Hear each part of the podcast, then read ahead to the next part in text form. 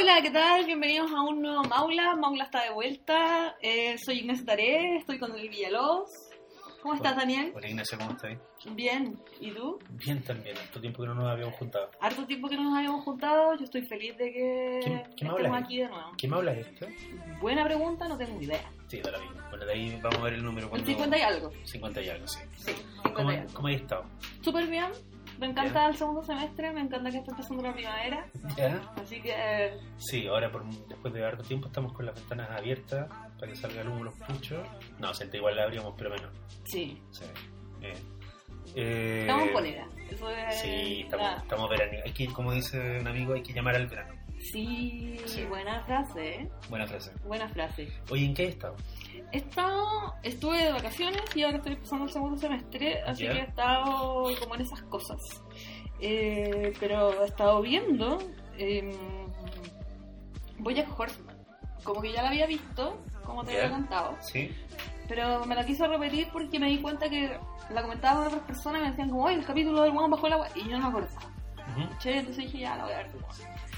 Y caí en toda una... Quiero hacer un capítulo de Bojack Horseman porque como que no solo es una gran serie, la cual es muy buena, ¿Ya? sino que además como que viéndola y comentándola con otra gente me di cuenta que a, mi- a mi generación le está pegando mucho. Ya. ¿Cachai? La gente que la ve, la ve así, como que queda muy como, oh, wea". Y mm, quiero pegarle una analizada más grande porque, em, por los temas que trata, ¿cachai? Que tiene que ver con la depresión, con eh, el abuso. traumático, el abuso, ¿cachai?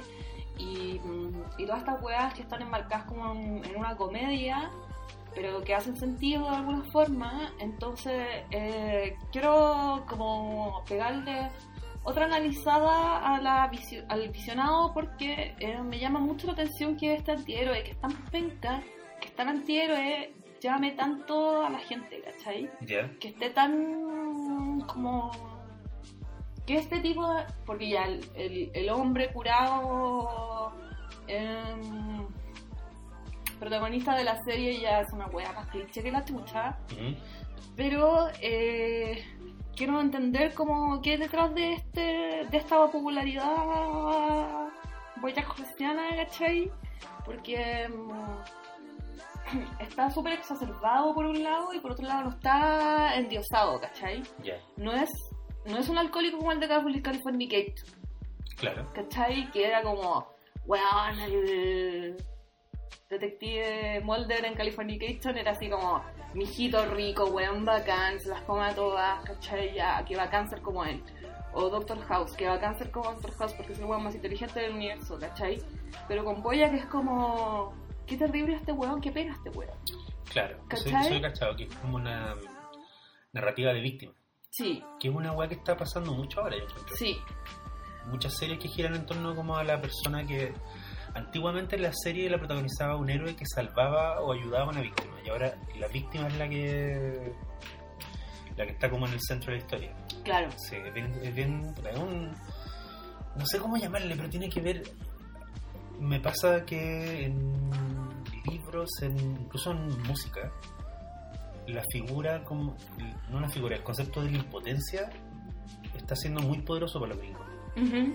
Probablemente tiene que ver con el escenario cultural, tiene que ver, puta, con que lo gobierna este bestia. Pero la idea, o sea, la- las narrativas de víctimas están hasta en los superhéroes. O sea, Claro. Infinity War era, era esta idea de absoluta impotencia respecto a este mal que venía, que era Thanos, ¿cachai?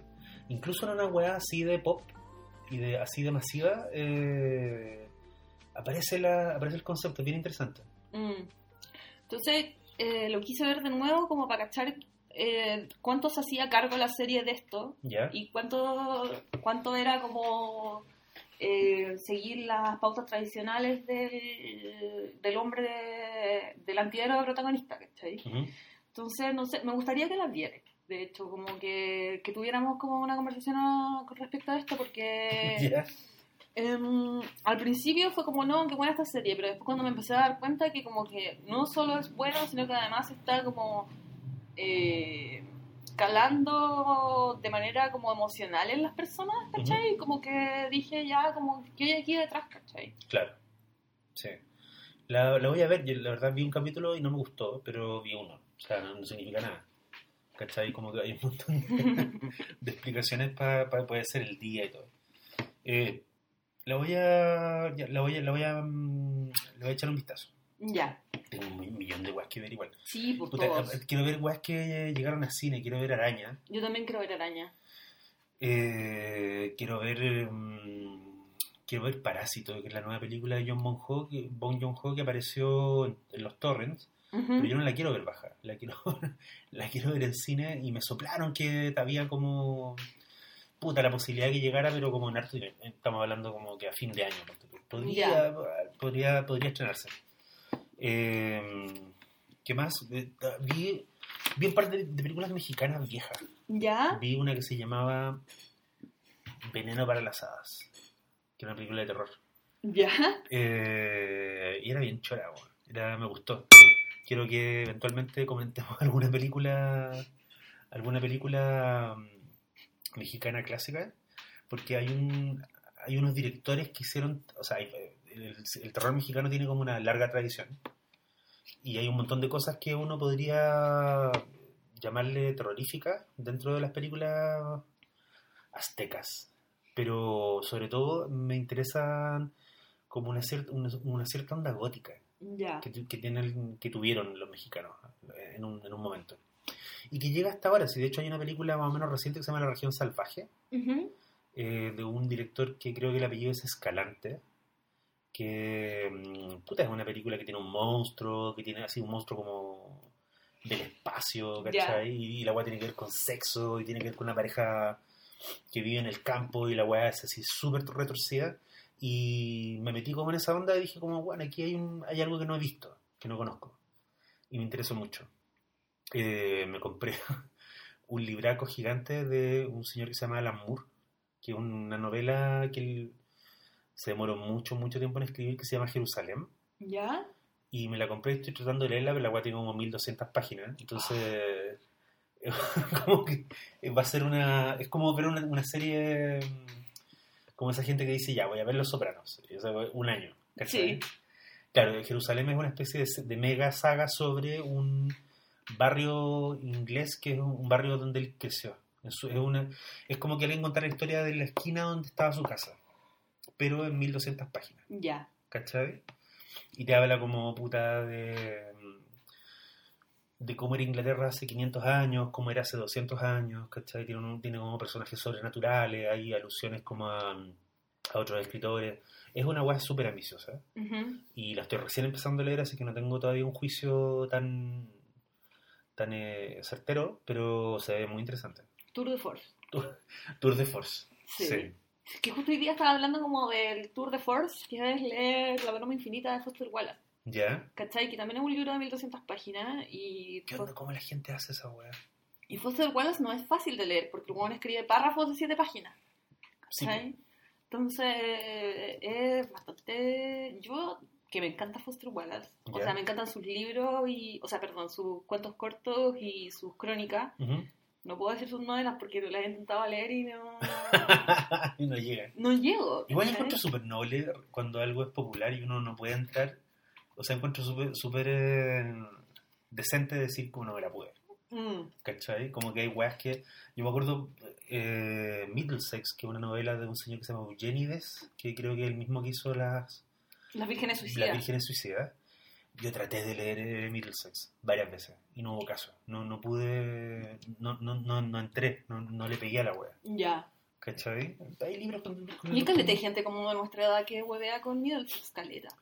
Sí, pues fue muy importante. Sí. O sea, fue una- era una novela como que la gente, así como en un momento todos mis compañeros de, de universidad estaban leyendo El periodista deportivo, que es un novelón así de un señor que se llama Richard Ford, y yo tampoco me pude leer esa weá. Ya. Y fue, fue súper frustrante porque era como que todo el mundo corría una maratón y tú no llegabas en el kilómetro 5 Sí. y tú decías como, ah, weón, no puedo, no puedo, lo siento. Soy una basura. Pero está bien, pues, o sea, hacerse viejo es reconocer los límites. ¿no? También. sí. Sí, igual yo tengo la esperanza de que la maratón de la broma infinita me la voy a poder correr algún, algún día. Ojalá. Ojalá. Pero, pero ahí vamos a estar chequeando tu avance. Vamos. Vale. Sí. Oye, eh, Vamos al tema, vamos al tema que nos convoca. que es un temazo. Esto- esto- esto lo que pasa es que los dos teníamos ganas de hablar de Philip K. Dick por distintas razones, pero el tema era como que coincidiéramos en algo que los dos pudiéramos leer. Claro. Y yo había leído este cuento, que es un cuento largo de él, y, eh, y que estaba online, así que era fácil que tú lo leyeras, y que se llama La fe de nuestros padres, Sí. que es un cuento que él hizo para una antología eh, el 67, ¿o no? Claro, la antología Visiones Peligrosas, de la cual Maula ya es amiga, porque Sí, hablamos- estuvimos comentando Harlan Ellison, Comentamos un cuento del antologador. del antologador, claro. Que de hecho, yo quería partir por ahí porque no sé si leíste lo que Harlan escribe de. mm, ¿De K. Dick? De Kadik, al Mm. principio. Sí. ¿Cachai? Como que lo, lo encontré muy gracioso. Sí, lo que pasa es que esa antología, todos los cuentos tienen una introducción del... El antologador es un weón que... Ellison era un gallo muy enamorado de sí mismo. Muy como yo elijo a este weón porque este weón... Tiene una actitud que, ¿sabéis qué? Se, ve, se veía muy rara en el contexto de la literatura. Ajá. Pero un poco, ¿sabéis qué? La actitud de los raperos cuando invitan como a otro weón a cantar en su Ya, canción. Sí. Entonces dicen, y aquí está, no sé, Nacha T. Y Nacha T es muy bacán y yo la metí acá porque yo soy bacán y los dos somos bacanes en esta canción. Y como que Ellison tenía una actitud un poquito rapera, pero eh, en los años 60. Claro. Entonces caía muy mal. Y había mucha gente que lo encontraba un pintamono. Pero eso, esas introducciones que son muy divertidas, eh, igual te dicen cosas sobre los escritores. Sí. Y, y sobre Kadik él habla De las drogas. De las drogas y él dice, claro, que, que él como que a priori está en contra del tema de escribir bajo la influencia o de hablar o de De escribir. las artes, o sea, de crear en general Sí. bajo la influencia de alguna droga. Claro, y él, él dice, bueno, Kadik es como el weón que me prueba lo contrario, Claro. como la excepción a la regla, digamos. Aquí tengo a un gran artista que, que confiesa escribir bajo la influencia de las drogas. Y, y claro, Kadik, para la época en que, en que lo, lo presenta Harlan Ellison en, la- en las oficinas peligrosas, ya había hecho varias novelas, había hecho muchos cuentos, y estaba entrando como en la faceta más hardcore de su de su relación con la droga y de su y, su- y de su mm, sus dudas respecto a, lo, a si lo que vivimos es eh, algo real o no. Claro. Y de hecho, Ellison, o sea, Kadik después terminó escribiendo muchas muchas historias donde de alguna manera eh, de ahí se inspiraron cosas como Matrix, por ejemplo, que no- esta semana nos enteramos que va a volver. Se va a hacer una cuarta película. Sí. Y Matrix tiene esa idea de que tú vives en una ilusión y de que hay una realidad que no estás viendo, que es horrible. Eso es, una- es un concepto de Kadik, de hecho. Claro. Y la película lo toma con mucho respeto y encuentro que tal vez Matrix es una... es- bueno, se dijo en su época que era como una gran adaptación no oficial ¿Ya? del mundo de Kadik. Ajá. ¿Cachai? Porque, tenía, porque era nihilista, porque era paranoica, porque era violenta, porque tenía una visión tenía una visión de las mujeres, de las relaciones entre hombres y mujeres que estaba como sacada del cine negro, ¿cachai?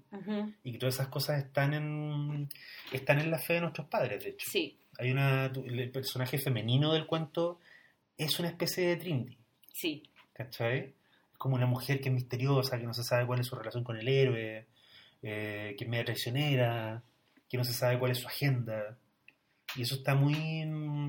es muy de la además. Sí, me gustó este cuento porque em, es cierto eso que como que después cuando vais como entrando en los temas de Philip K. Dick, como que te das cuenta que la fe de nuestros padres está como todo eso encapsulado en, en un cuento, Claro. ¿Cachai? es un cuento que contiene el mundo del web. Exactamente. Sí. sí. Sí. Entonces es, un muy buen punto de partida o, o más que un- como para mostrar, Sí. como Sí. para decir como ya, esto es K. Dick. Claro, es como esto es Kadik y este, de, de- de esto es lo que, de lo que está hablando y, y, Esta es su bola. claro, es un gran resumen. Sí. Para alguien que nunca ha leído Kadik, yo te diría que La fe de nuestros padres, que no es un cuento tan corto, más bien de hecho eh, se ganó un premio como mejor novel. ¿Sí? Sí, no como cuento. Eh, no es, quizás no es el cuento más espectacular de Kadik, no es como una cosa que tú salgáis como pelando el cable como otros cuentos de él. Eh, a mí se me ocurren algunos cuentos de él, por ejemplo, La puerta de salida lleva adentro, ¿cachai? O, o Espero llegar pronto. hay, hay ciertos cuentos de él que son mucho más espectaculares en términos del, como de la vuelta de tuerca, como la conclusión. Sí, Tú decís como, oh, weón, leí un cuento donde pasaba esto. ya". Y la fe de nuestros padres es un poquito más viola. ¿Cachai? Subdued, dirían los gringos. Como un... eh, es como te voy a contar una weá eh, gigantesca, pero con un tono que es casi como reporteado. sí. Sí. No sé si te fijaste, le, le leíste en inglés, ¿no es cierto? No lo leí en español. Ya. Tiene esta cosa como el tono es muy poco literario. Es, es muy básico. Te fijas que parte diciendo como el señor eh, Chien, ¿cachai? Iba caminando por la calle cuando lo interrumpió Sí. un vendedor. Tiene como un estilo muy de cuento, cuento como de ciencia ficción, pero como de revista. Ya. Lo que tiene sentido porque Kadik, de hecho, la mayoría de sus cuentos la- los vendía a revistas. Sí. Él era un. Él participó en la ciencia ficción en una época en que la weá era muy mal mirada y era muy poco prestigiosa. Y ser escritor de ciencia ficción era como un poquito como escribir novelas de vaquero. Claro, hemos hablado de esto, que como en la ciencia ficción hubo mucho tiempo que fue como un subgénero o un género como visto, mal visto, un Claro. poco. Hasta más o menos los 70, 80. Más o menos hasta que aparece la, la generación de Ellison. Ya.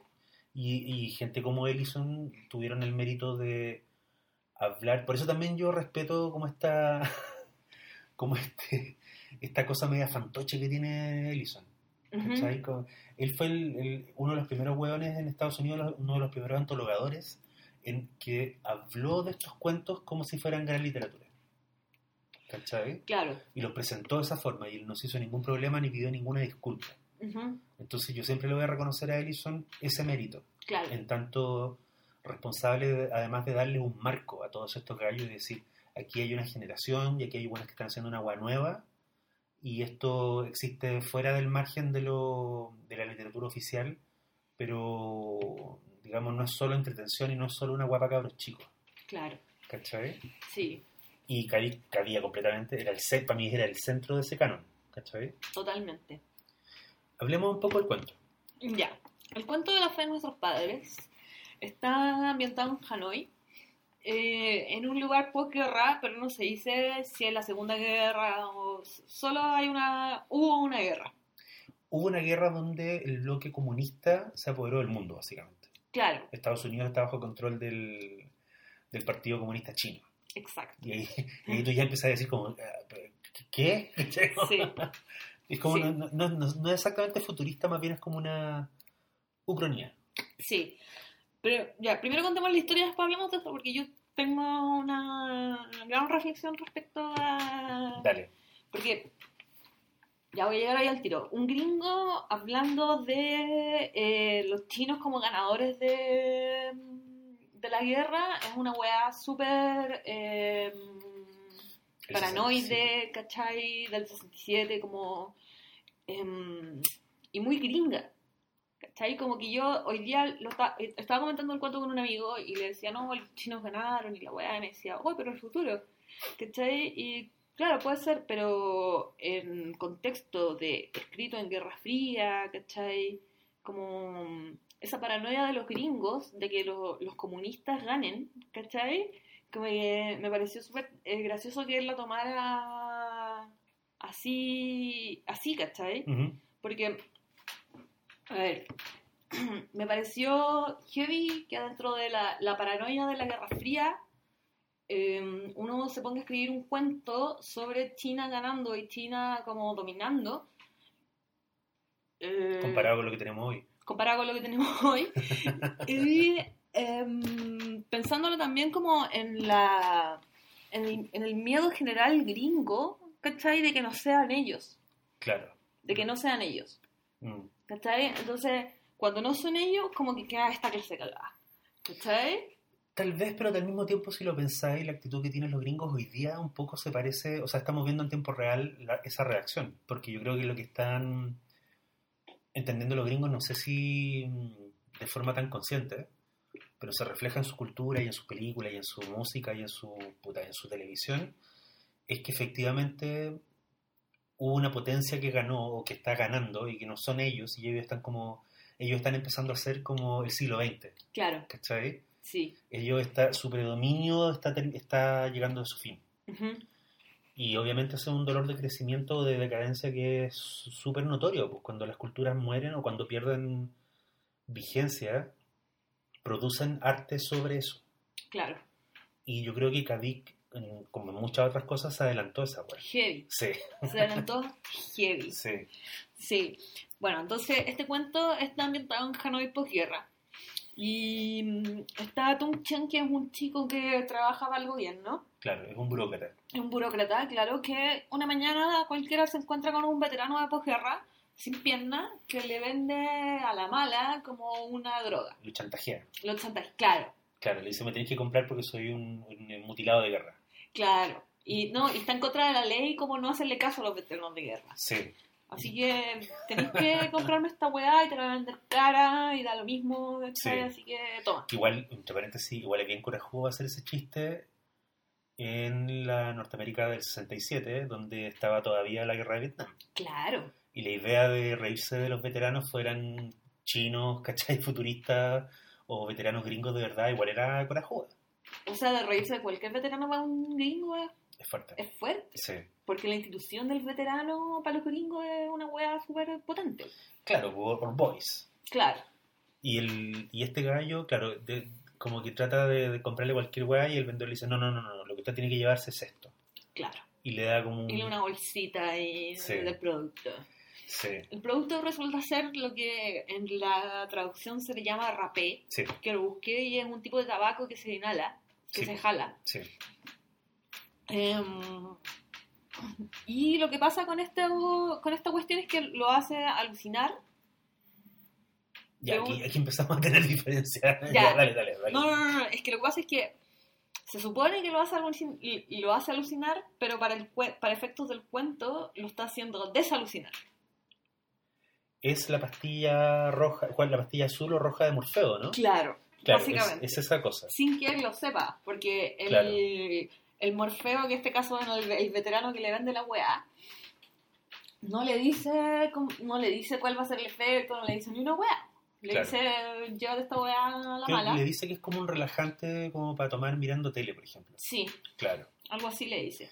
Y él precisamente eh, se sienta a ver una- un mensaje porque les va a hablar como el gran líder, que es el, para todos estos efectos es Mao. Claro, el, el benefactor absoluto del pueblo. Sí.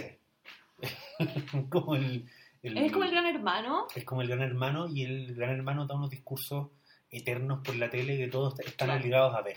Claro, en ese, e- ese es el momento muy 1984 del, Un plagio cuento, plagio sí. directo. Sí, Porque mm, el gran benefactor se le ve con la tele, la tele sabe si tú lo estás viendo o no, de hecho, tu conserje te va a tocar la puerta si no estáis viendo la tele. porque es un, es un hecho, el weón jala esta weá, se pone a ver al gran benefactor por la tele y en un momento como que empieza a ver otras weas, Ve algo que no es humano. ve algo que no es humano, Sí, entonces eh, se siente raro, mira para el lado y no sé qué, cuando no está mirando aparece el conserje para decirle, loco, supe que no estáis mirando la tele cuando está el gran benefactor en la tele, claro, así que anda a mirar tele porque está el gran benefactor en la tele claro. Retrocede la cinta y velo de nuevo.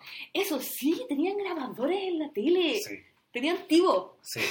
La weá brígida. Es que una cosa chora de leer ciencia ficción de los 60 es darte cuenta que la tecnología que tenemos ahora, o sea, la tenemos porque apareció, digamos, aparecieron las herramientas, pero el deseo o, la, o, el, o el concepto es mucho más antiguo. Sí. El concepto de tener una tele en tu bolsillo, el concepto de poder, de poder como ver películas en tu casa y rebobinarlas también era una weá muy antigua. Mm. ¿Cachai? Otra cosa que sale que eh, en ese momento no había, pero ahora sí hay, son las videollamadas. Claro. Hay Sí. un momento donde hay una videollamada y es como, ¿qué? FaceTime en los 60. Sí, es raro, es como retro ciencia ficción. Claro, para que adicto esa weá eran esto es futurismo. Pero igual lo que me gusta de él es que también él pone esta, esta, esto, esta tecnología que en esa época era futura en un contexto que es un poquito de ruido, que esa weá es muy Blade Runner. Mm. Que Está basada en una novela de él, obviamente, como todos, como todos sabemos. Pero es como esa cosa de que, por ejemplo, los taxis son viejos, ¿cachai? El vendedor de...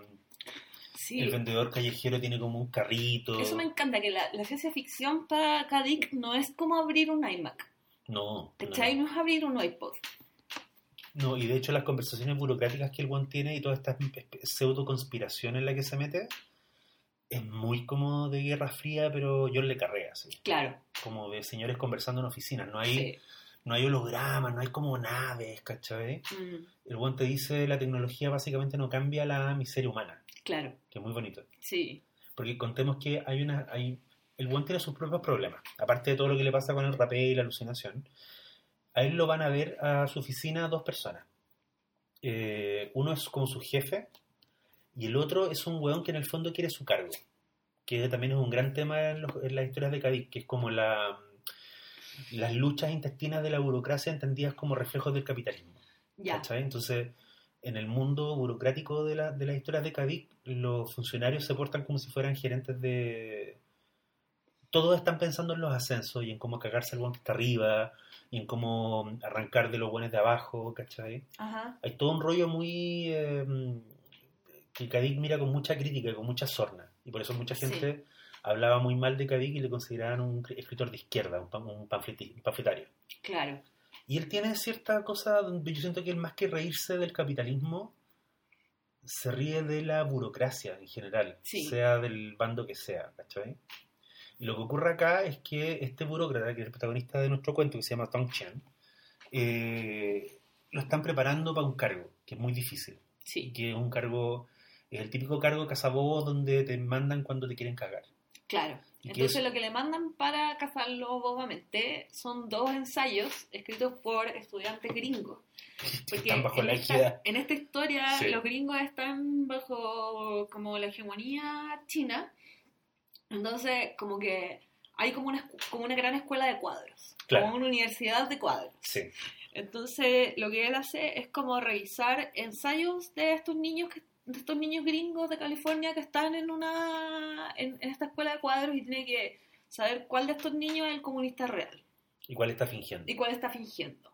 claro. Y cuando agarra estos dos ensayos se da cuenta que los dos son eh, como ¿cómo se dice? Son poemas que están, o sea, los estudiantes lo que hicieron fue analizar unos poemas antiguos Claro. uno analiza un poema árabe y el otro analiza un poema que no me acuerdo, pero los dos son poemas eh, mucho más antiguos de, lo- de todo lo que ha pasado. Antiguos a la guerra, antiguos a cualquier otra wea. Claro. Entonces, eh, ¿de qué te ríes? Yo creo que ahí Kadik se ríe como de la, de la estupidez de cierta de cierta manera de estudiar la literatura, porque en el fondo eran pendejos que hacían lecturas, exactamente lo que pasó hoy día, eran pendejos que estaban obligados a hacer lecturas ideológicas de mm, literatura que había sido producida mucho antes de que aparecieran dichas ideologías. Exacto. Entonces tenía ahí estos hueones como tratando de venderte la idea en su paper de que un poeta inglés, puta, un poeta árabe del siglo XV había predicho la caída del capitalismo. Exacto. Sí. Y la hueá igual es bien ridícula. Sigue siendo ridícula hoy día porque uno dice, bueno, no ha cambiado nada en la universidad, Claro. en ese sentido, ¿cachai? Y, y el buen cacha que está en una trampa y le dan como 24 horas pa- para... Tiene que decir cuál de los dos pueden, cuál de los dos papers es falso ideológicamente y cuál lo hizo un cabro que es leal al partido. Claro. Que es una hueá imposible. Sí. Que es como evaluar la lectura que, crítica que otro weón hizo de un producto literario. Claro.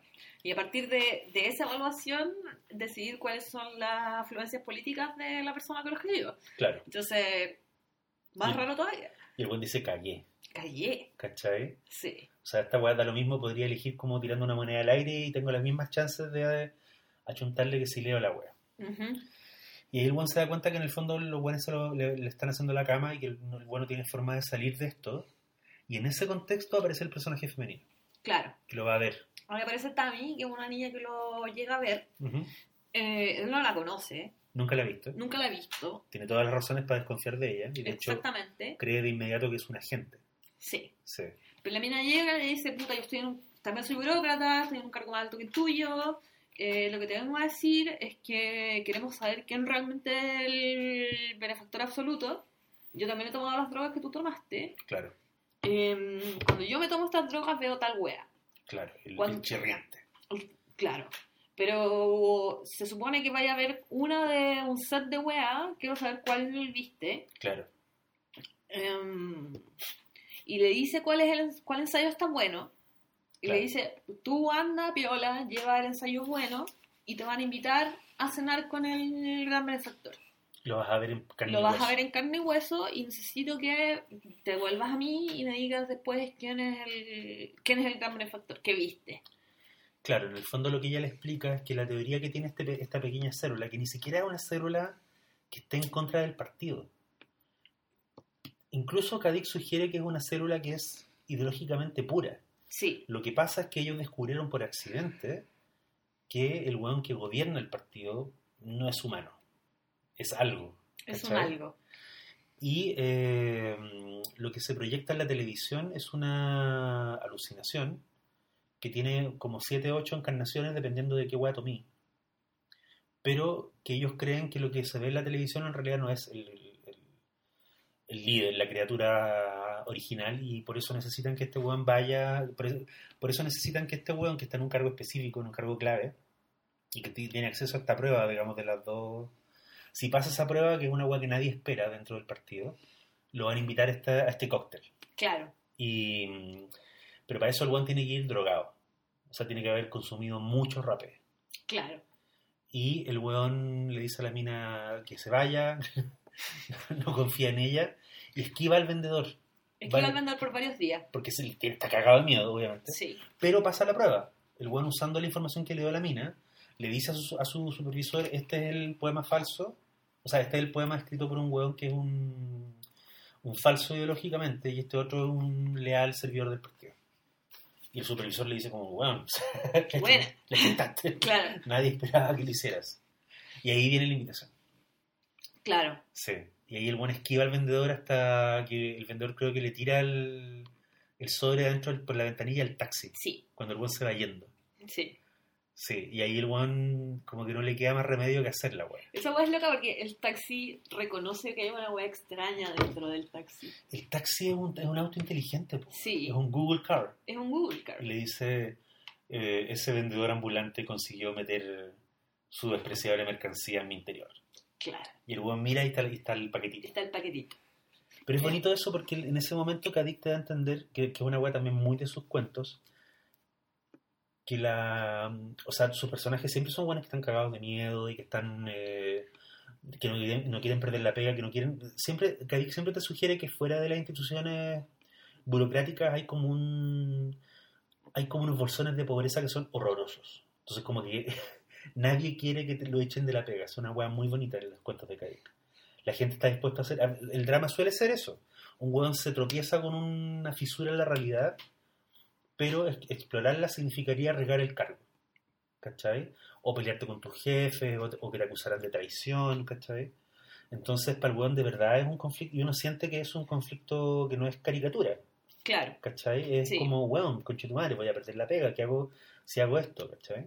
Y en este caso no solo voy a perder la pega, voy a perder la pega en un lugar donde probablemente me van a matar si no pierdo la Es como que Claro, eh, esto es más peligroso todavía. sí. Y el hueón finalmente se pone el, se pone la droga, Claro. se jala el rapé Se jala el rapé. y lo llevan a este cóctel. Exacto. Y aquí el cuento empieza como a... O sea, esta, esta es la parte... Yo he leído varias veces La fe de nuestros padres y, y esta es la parte en la que tú empiezas a- que tú decís como, weón, ¿cómo podría esto, por ejemplo, filmarse? ¿Cómo mostrar esto, weón? ¿Cachai? Ahí ese yo siento que esa es la parte donde, donde Kadik se topa con Lovecraft. Ya. Que es como ese rollo de voy a, voy a mencionar algo que es indescriptible y, y después pasa a describirlo. Hay un intento por describir lo indescriptible, que es Claro. muy que es muy literario, ¿cachai? Que es muy de muy mucha es como la mm, ambición clásica del género, que es poner en tu cabeza una imagen que no puede existir en la realidad. ¿Te acuerdas cuando comentamos el cuento de Ellison, eh, como el ruido, el gemido de los perros apaleados? Sí. Que en un momento la, la mina está muriendo, la está estrangulando el ladrón en la azotea, en, en el balcón, y ella ve como este dios, Sí.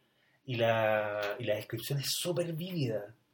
Y, es- y tú, y tú sentís como que Ellison ahí, el weón lo da todo para que tú imagines esta cosa que es como inimaginable. Mm. Qué puta que de nuevo es la mm, era, era la literatura pre-efectos digitales. Claro. Yo siento, ¿sabes qué? Yo siento que lo- los efectos digitales del cine eh, como que han arruinado un poco la, los esfuerzos de los escritores por describir cosas. Sí. Porque, mm, no sé, pues, si, delan- si, la, si la gente puede ir al cine a ver, no sé, Avatar, o cualquier weá que sea particularmente deslumbrante en, en sentido digital, yo siento que la descripción literaria como que ha, ha perdido pie, se, se ha quedado un poco atrás, Ajá. o ha renunciado, ¿cachai? Yo creo que ha renunciado. Así que es como, ¿para qué, para, qué me voy a esforzar, para qué le voy a dedicar 20 páginas al monstruo, ¿cachai? Claro. Es un poco eso. Sí. Entonces el weón está en el cóctel y todo el mundo está como, ah, viene el, el gran líder, que se supone que es como un señor viejito, que, Ciento- me- 120 años. que medio picarón, y le dicen, Claro. ¿te acordás que le avisan antes? Oye, el, el gran líder es un, un hombre, es un ser, un ser humano, entonces de repente le gusta ponerle harto copete, se pone medio picarón con las niñas, y como que le hace una advertencia muy rara. Sí, Así como no te escandil- Básicamente lo preparan para una bacanal, sí. ¿cachai? Sí, porque le dicen que el gran benefactor es capaz de aguantar mucho más copete que una persona normal, por lo Mm. tanto va a tener que aguantar copete por mucho rato. Y le ofrecen una anfetamina. Le ofrecen una ganfeta, y le avisan que el carrete va a durar hasta el otro día, en la mañana, Claro. Y le advierten que el gran benefactor es como un buen que le gusta agarrarle el poto a las minas, que es medio raro, pero que le dé nomás. que- Un viejo cerdo. fondo. Claro, Sí, básicamente. claro. Que era la imagen que tenía Occidente de los jerarcas rusos. Sí, ¿Cachai? Khrushchev y todo eso. Bueno, era esta idea como que eran unos viejos que estaban como siempre bañados en vodka y que andaban persiguiendo niñas, ¿cachai? sí. A mí me recordó al tiro la imagen de Allende y los Chivas Regal. Sí, pues, esa que- idea como del, del- del líder comunista whiskero. Claro, Sí. sí. Y qué raro porque en ese sentido yo no sé si Kadik está adhiriendo a ese cliché o se está burlando de él. Yo tampoco lo pude dilucidar, como Mm. que está ahí mencionado y dije, ay, algún se es- está tomando esto, pero no sé si se está haciendo cargo, lo está, lo está como... O se está riendo. Claro, claro. El asunto es que en un momento la gente dice, ahí viene, el, el gran líder. Mm, Y este buen mira. sí. Y de hecho Kadik ahí hace un punto aparte. y dice como lo que venía era algo que no, no solo no era humano, sino que estaba como fuera de la de las mediciones de las tres, de- de- como no era medible. claro. Y el weón dice que esta cosa por sobre todo, por sobre todas las, por sobre todas las cosas odiaba. Era como una luz de odio. Que tocaba a la gente y como que le absorbía la energía. Y pasaba así por las personas y como que las chupaba. Y como que las chupaba. Pero después el weón miraba y las personas estaban cagadas de la risa, chupando. Sí. Y de repente este, este objeto, este ser, esta, esta nada, lo mira. Mm, Y el weón se da cuenta que cagó. Y que esta nada sabe perfectamente quién es él y qué está haciendo ahí. Y le habla. En su cabeza.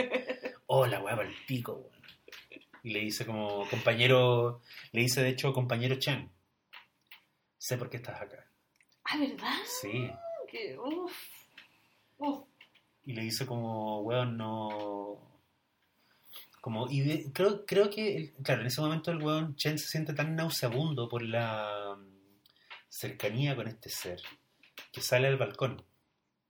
Y, y este ser se le acerca. Mm, O sea, él siente la presencia, siente que el weón se le viene y es como una especie de, de baba, pero como una baba de cristales, una descripción muy, muy, muy repelente. Y el weón por un momento juega con la idea de matarse. ¿Te acordás? Sí, Y el weón se va a tirar por el balcón y esta cosa lo agarra del hombro lo agarra del hombro. y lo tira para atrás. Y le dice, Luego no. no sacáis nada. Es como, o sea, te quiero informar que te matís por... que te, te tires por el balcón o no lo hagas, no va a cambiar nada y yo voy a seguir siendo esta weá.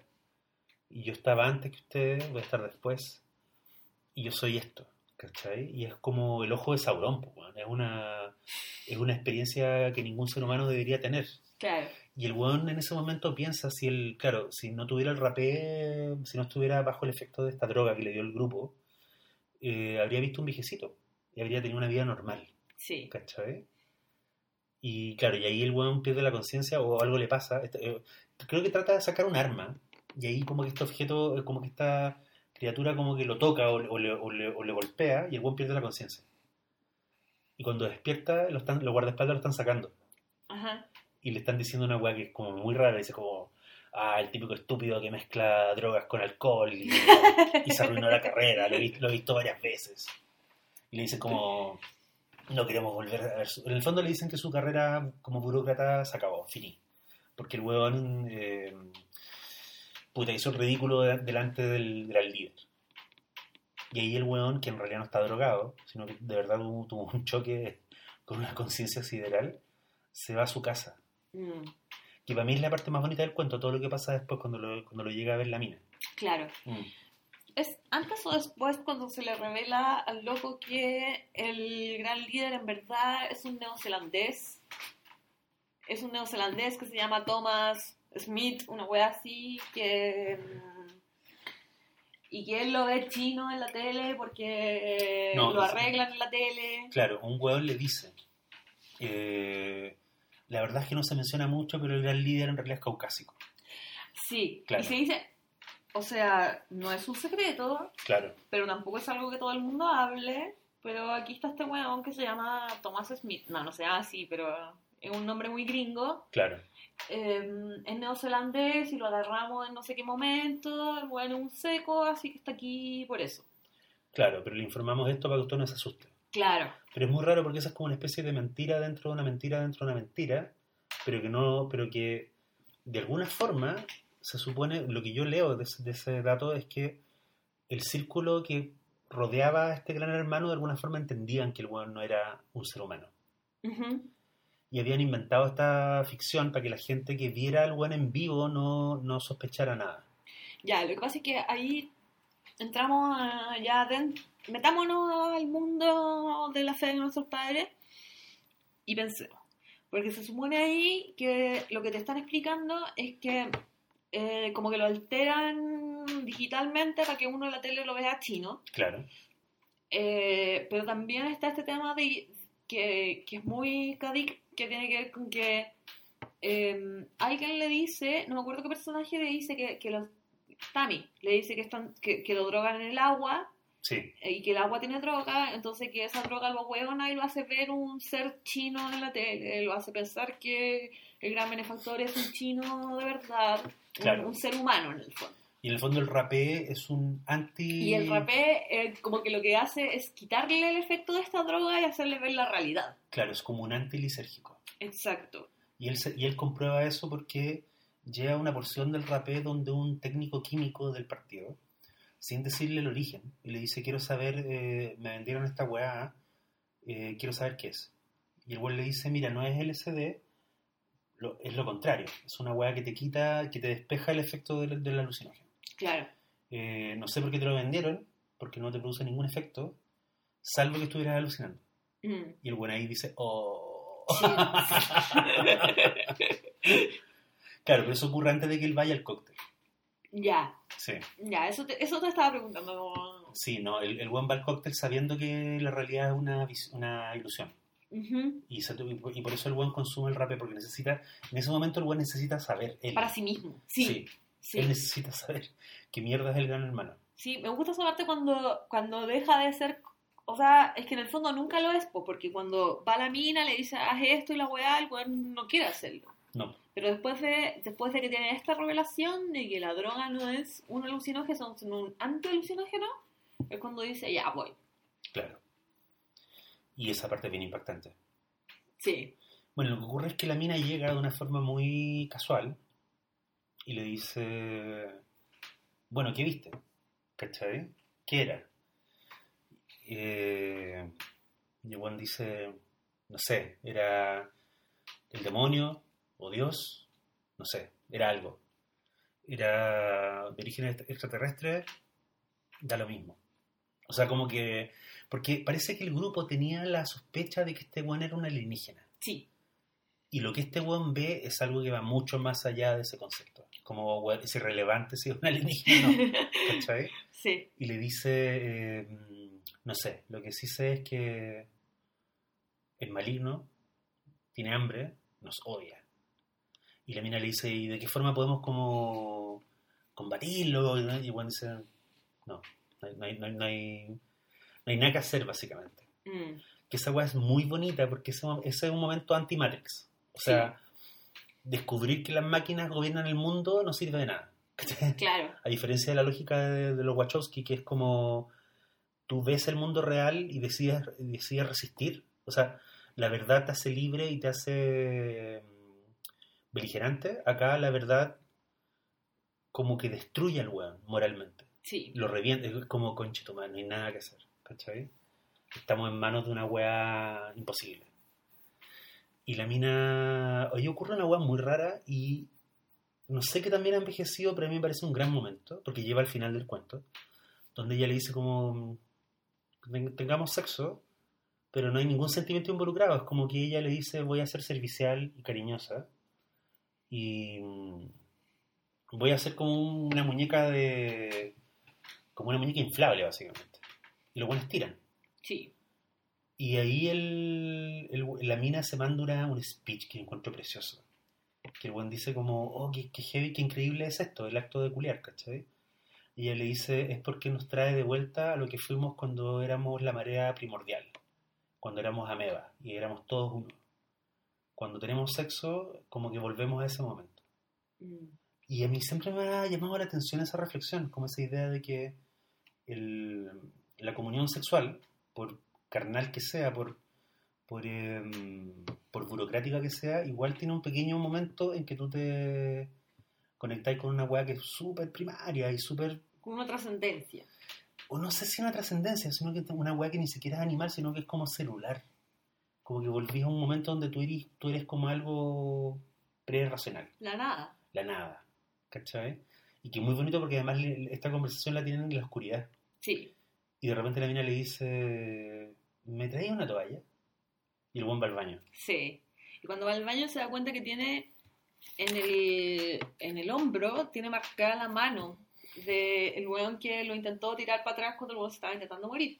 La- o sea, se, esta, se estaba intentando matar. esta cosa Entonces, esta cosa lo tocó. lo tocó y le dejó una marca que todavía le sangra. Que no Claro. le deja de sangrar. Y el buen se la limpia con una toalla y vuelve a sangrar. Y el buen dice, ¿cuánto me queda? Como algunas horas, en el fondo. Antes de que se desangre, básicamente. y es súper atroz el momento. Entonces, Sí. como, weón, la, la- la cosa lo mató al tocarlo, ¿cachai? Mm. Y el weón vuelve al- a la oscuridad sin prender la luz para que la mina no le vea el hombro. Y la mina le dice, ¿querés que me vaya? Y, ¿O te quedan fuerzas? Y el weón le dice, la oscuridad, le dice como la voz de él, Mm. le dice, me quedan. Y la trae, y la, la trae hacia sí. Y ese final yo lo encuentro, y ese es el final del cuento. Ese es el final, sí. Yo lo encuentro tan misterioso. Te encuentro que lo podéis leer de tantas formas, ¿cachai? Podéis decir, él es la cosa ahora, podéis hablar del contagio. O eh, el weón quiere volver a sentir esa sensación de ser como una agua infinita porque va a morir.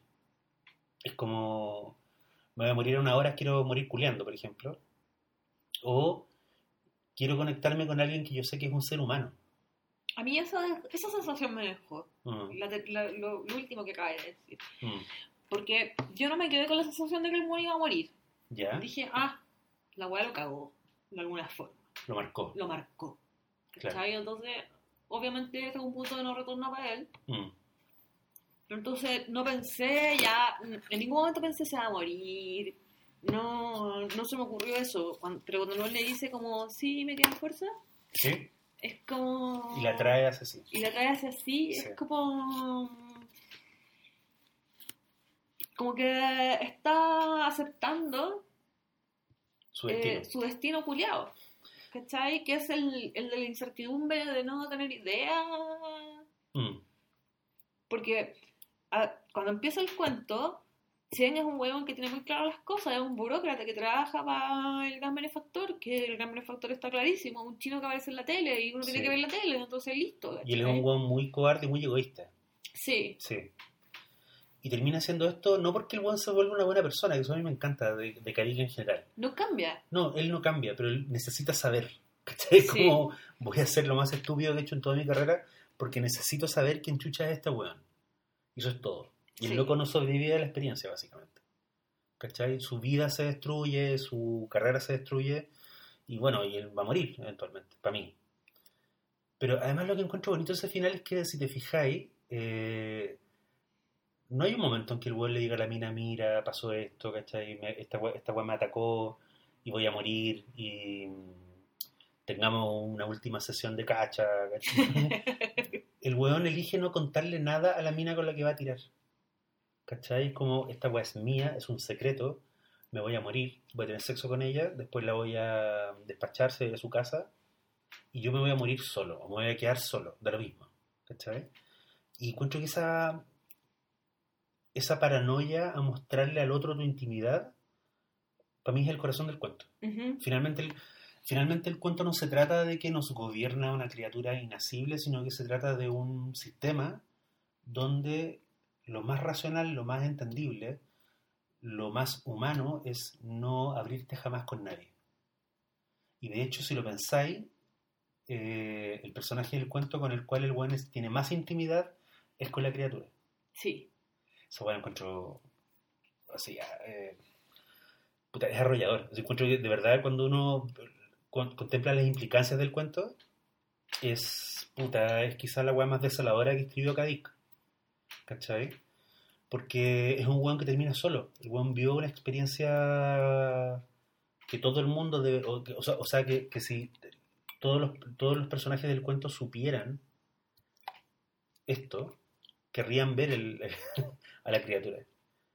Claro, Solo el mundo él- sería diferente. Solo él, en toda la Tierra, solo él pudo ver a la criatura, tal como es. ¿Cachai? Y, eh, y elige... Porque si te fijáis, el bueno no se la describe a la mina. No.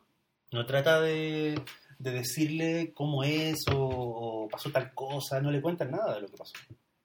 Le dice en términos muy generales. Esta weá es, un es el demonio o es Dios, no sé, nos odia, es mayor que nosotros, nosotros y no hay forma de pelear. Cagamos. ¿Cachai? Sí. Y de ahí el weón se lleva la información a la tumba, básicamente. Sí. Sí. Em, habla nomás que estoy buscando un... Estoy googleando.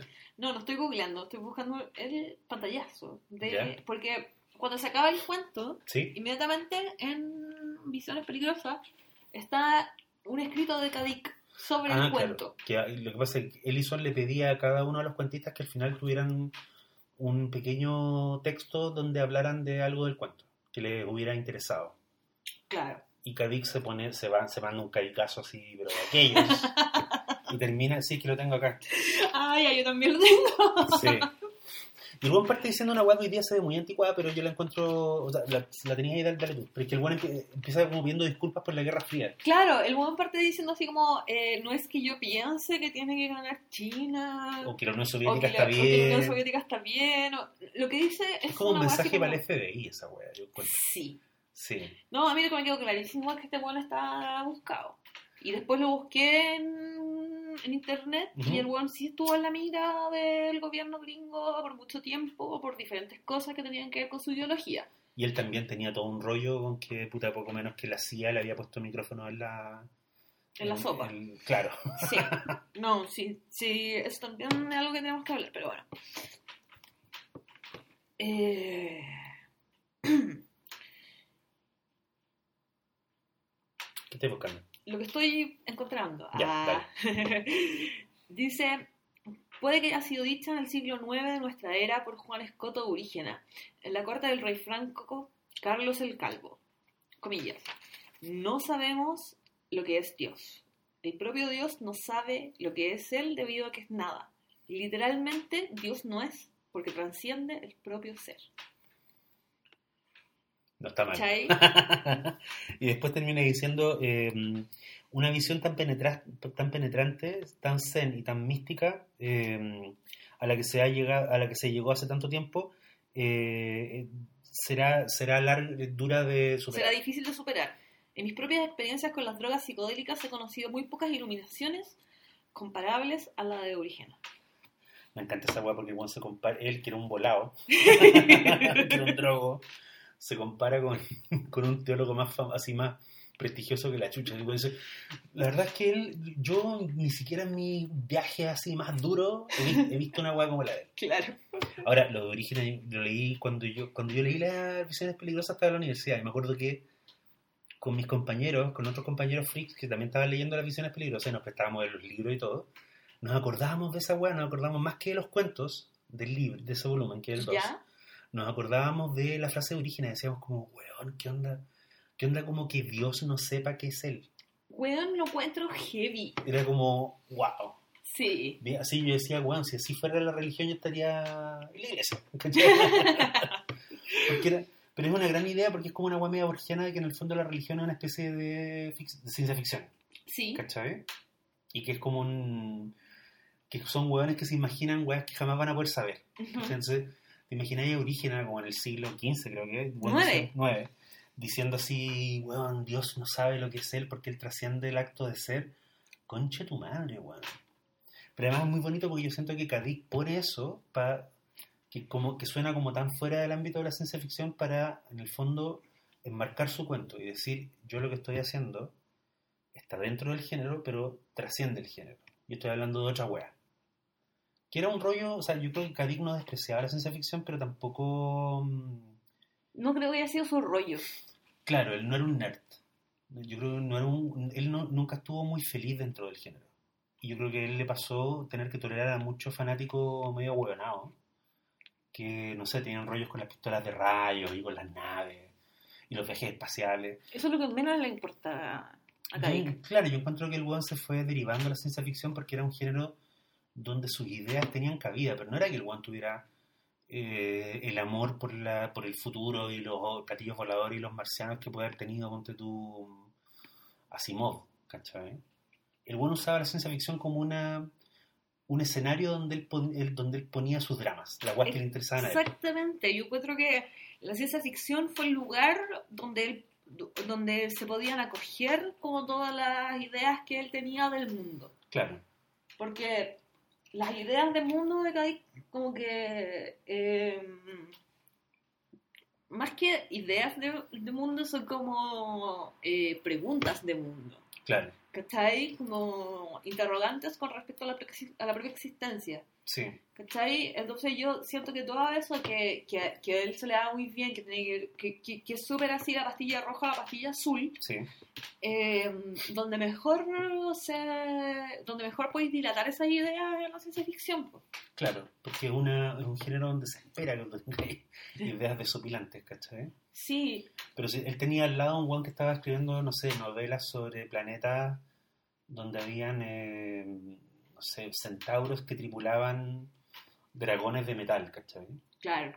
Que igual eran historias o sea, son historias pulentas. Yo también leí varios de esos cuentos y me encantaron y son y algunos dieron origen a películas brillantes y para qué estamos con weá. Yo no voy a negar, ponte tú que durante mi infancia y mi adolescencia rayé con Star Wars, igual cuando hay películas de Star Wars las voy a ver, pero esto es otra cosa. Esto es otra cosa. hablando de otra weá. Sí, ¿Cachai? Y no sé, no quiero, no quiero ser, o sea, es súper fácil ser despectivo, eh, no quiero decir que esta fuera ciencia ficción adulta, pero sí era una ciencia ficción que estaba como cachando cuáles eran los límites, hasta dónde podía llegar dentro del género. Y La fe de nuestros padres a mí me parece una gran historia como gringa de cuál es la frontera, hasta dónde podemos llegar, Mm. ¿cachai? Y la última frontera es descubrir básicamente que, puta, que Dios te odia, ¿cachai? y que Dios es un señor que finge ser chino, weón, y que controla... Entonces también pasa una hueá muy loca, que también, también hay una hueá gringa en el cuento de decir, sí, los comunistas podrían ganar si estuvieran liderados por Dios. A mí también me pasó eso, que como que dije como que Sí, esto es muy gringo. sí, es muy como gringo. que no hay no hay una lectura latina, no hay una lectura... No, esto es muy, muy gringo. No, porque si hubiera tú una lectura borgiana, si ponte tú que Borges hubiera escrito este cuento. Primero habría Sería de estado- otra forma. sería de otra forma y la y el personaje habría terminado como viejo leyendo como clásicos griegos en una cabaña mientras afuera caen las estrellas, ¿cachai? Ese habría sido un final borgiano. Y un final, ponte tú que, ponte tú que esta fuera una ficción china, Ujú. y lo hubiera escrito un chino sobre personajes chinos, o asiáticos, porque de hecho Hanoi no está china, pero como que igual tú sientes que dentro del cuento hay una desesperación por la mm, como por lo, por lo, lo opresivo del sistema que es gringa Sí, o anglosajona, tal vez los ingleses yo encuentro que si, esta, si esto alguna vez hiciera película tendría que ser los ingleses, no los gringos ya. porque los gringos le meterían nave, weón, y rayos, y mostremos, Obvio. mostremos al bicho. Y no, esta weá es ciencia ficción como de tele, como Black Mirror, ¿cachai? Sí, Es como una... Kadik es como, yo encuentro que el, el gran padre espiritual de Black Mirror, completo. Y, y varios de sus cuentos tocan ese momento en que un weón ve una weá que nadie más ve y en vez de hacerlo más feliz o más pleno, lo destruye. ¿Cachai? Es como, puta, debería... como que la moraleja de muchos cuentos de Kadik es, si te hubieras quedado en tu casa y si le hubieras hecho caso al gobierno, serías un weón tonto pero feliz. sí, ¿Cachai? sí. En este caso era como, no tomen la droguita. Pero te fijas que a la larga eh, hay muchos autores que hablan de drogas, pero siempre al final la droga es como una weá que te hace daño. Y Kadik yo creo que debe ser uno de los pocos buenos que yo, serios, digamos, uno de los grandes, Kadik para mí es un gran escritor, uno de los grandes eh, creadores de mundos que habla de la droga como algo bueno, algo que te sirve, algo que te hace libre, ¿Ya? incluso aunque sea una libertad que termina en la muerte. Pero él no habla de la droga, él no hace cuentos psicodélicos en contra de la psicodelia. Ya, ¿Cachai? sí, Eh, y hoy día más rara que la chucha. sí, sí, porque Don Graff, po. Pero, O sea, décadas y décadas de dile no a las drogas y toda la wea. Pero él además formó parte, es que no hay que olvidarse de eso. Él fue parte de la generación hippie. sí, Él fue parte, él era un se poco juntó ma- con los beatniks. Sí, y él era un poco mayor que los hippies de los 60. Él era profesor en la universidad, de hecho. O orbitaba más bien en el mundo universitario. eh, sobre todo porque le gustaban las chicas jóvenes, como se ve en el cuento. Eh, pero tampoco confiaba en ellas, como se ve en el cuento. Eh, pero es interesante que él orbitó el mundo como de la psicodelia y como de los mesías lisérgicos, como así tipo Timothy Leary, ¿Sí? pero el bueno no se compraba el rollo. No. Él tampoco tiene ese rollo como de el LSD nos hará libres, claro. ¿cachai? No, el buen decía, las drogas te abren un área de la conciencia que habitualmente está dormida. Y de hecho el buen terminó escribiendo algunas novelas que él hizo ya más tarde, ya, o sea, solo tratan sobre eso. Son novelas, se las vende y se las promueve como novelas de ciencia ficción porque, puta, eh, ese fue el género donde el weón estuvo la mayor parte de su vida, pero las novelas ya de madurez no son, o sea, sus, las novelas de los 70 Cuando habla de su vida ya son más que nada. cualquier, son cualquier wea. O sea, no, no, no quiero decir que sean malas, pero me refiero a que son inclasificables. Ujú. ¿Cachai? Tú no, tú como que son novelas de ciencia ficción en el sentido en que El obsceno pájaro de la noche es una novela de terror, ¿cachai? Ya. Como una wea así. Sí, Y, y Cadí cuando ya estaba ya más viejo, más loco, eh, el buen hablaba muy en serio de que él había atisbado que nosotros vivíamos en una simulación. Sí, Y eso él ya no lo decía en, en, él lo decía como yo tuve una experiencia que me mostró que nosotros vivimos en el año tanto, Lo que yo leí era que él tenía la volada de que como que nos habíamos quedado pegados en el siglo I de Roma, de la Roma los antigua, primeros cristianos. claro, y que ahora estábamos en una versión de eso, Claro. como de- del imperio romano antiguo y que mm, lo que estaba pasando ahora era como una extensión de esa realidad. Ahora era muy bonito porque en el fondo lo que, lo que eh, decía Cádiz con esa idea era que esta realidad que estamos, este siglo XX que, estamos, que nosotros alcanzamos a vivir, era la idea que los antiguos romanos tenían del futuro. ¿Cachai? Entonces era como, este no es el futuro, el futuro va a ser otra wea. ¿Cachai? El siglo XX no- el- es que esa idea era muy gringa también, era muy bonita, era como, el siglo XX no ha ocurrido.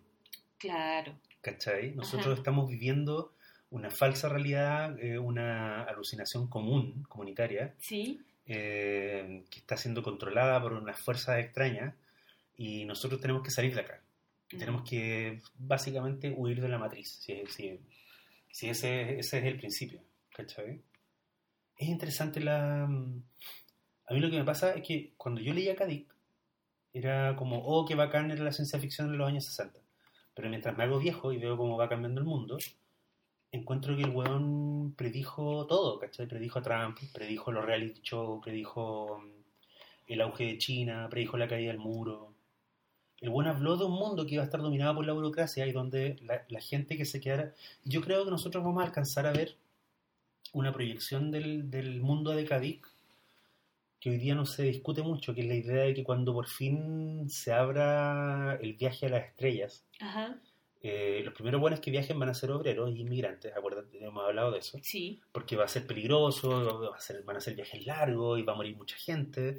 Entonces probablemente todos esos buenos van a ser puta tercermundistas, van a ser latinos, ¿cachai? Chinos, africanos, yo creo que un montón de africanos van a ir al espacio. Acuérdate de Elon Musk invitando a Herzog A Herzog al a. Marte. Pero una vez que los viajes sean seguros Claro. y rutinarios, yo creo que la gente que se va a instalar fuera de la Tierra, que pasa entonces ya va a estar muy contaminada y muy invivible, van a ser los millonarios. Obvio. Y vivir en la Tierra, como, como muestra Kadik en muchas de sus novelas, va a ser como la agua que le quedó a la gente pobre, Como un Blade Runner. como en Blade Runner. ¿cachai? La gente millonaria se va a las estrellas, la gente pobre se caga de hambre y de, y de frío y de contaminación en la Tierra. Sí. ¿cachai? Y tiene todo el sentido porque Kadik decía que los seres humanos eran como unas plagas estacionarias. Entonces el buen decía, pero es muy bonito porque esto el buen lo observó leyendo la historia de África. Ya. Y el buen decía que lo que habían hecho los europeos en África en el siglo XIX y principios del XX, básicamente había sido moverse de una zona a otra. Una vez que agotaban los recursos naturales de tal área, se iban, dejaban detrás, detrás de ellos solo pobreza y destrucción, y digamos imperios derrocados y estados corruptos, y se iban a otro lugar, lo conquistaban, chupaban los recursos naturales y se volvían de ahí. Entonces el buen decía, la Tierra es eso, y eventualmente los más poderosos de nuestra raza se van a ir a las estrellas y, nos, y van a dejar en la Tierra Perraje, nos van a al quedar aquí. perraje. Sí. yo creo que sabéis que esa weá va a pasar. Yo también creo. Sí, yo creo que esa va a ser la como el, el- lo más el futuro más cercano, ahora como vemos las cosas, es un futuro Kavik. Sí. Sí. Que te acordás que cuando uno era chico veía como Buck Rogers o veía como Star Wars y uno decía como, oh, todos vamos a andar vestidos de blanco en unas naves bacanes Sí. y vamos a volar a unos planetas desérticos. Y yo creo que va a ser al revés, yo creo que algún día tal vez lleguen aliens, que van a ser como unos aliens cuicos. Nadie se ha preguntado eso. ¿eh?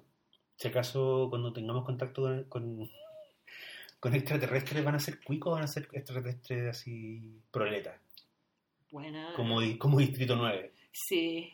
¿Qué pasa si un día llega a la Tierra como una nave de hueones que vienen a arrancar, que son como unos inmigrantes? ¿Qué pasa si llega la caravana, pero del espacio? Mm. Llegan unos hueones así como Distrito 9, que es como que llegan unos, Unos refugiados políticos. unos refugiados.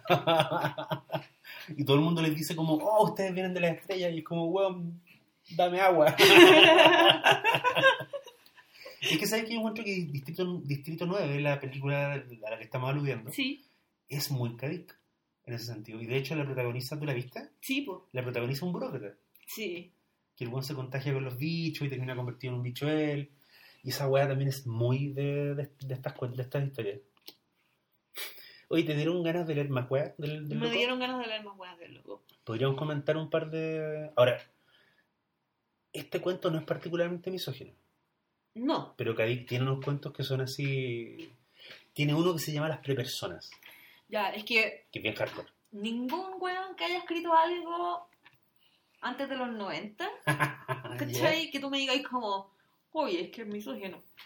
No me sorprende, o sea, O sea, también, también depende cómo, cómo lo leas. ¿quién no?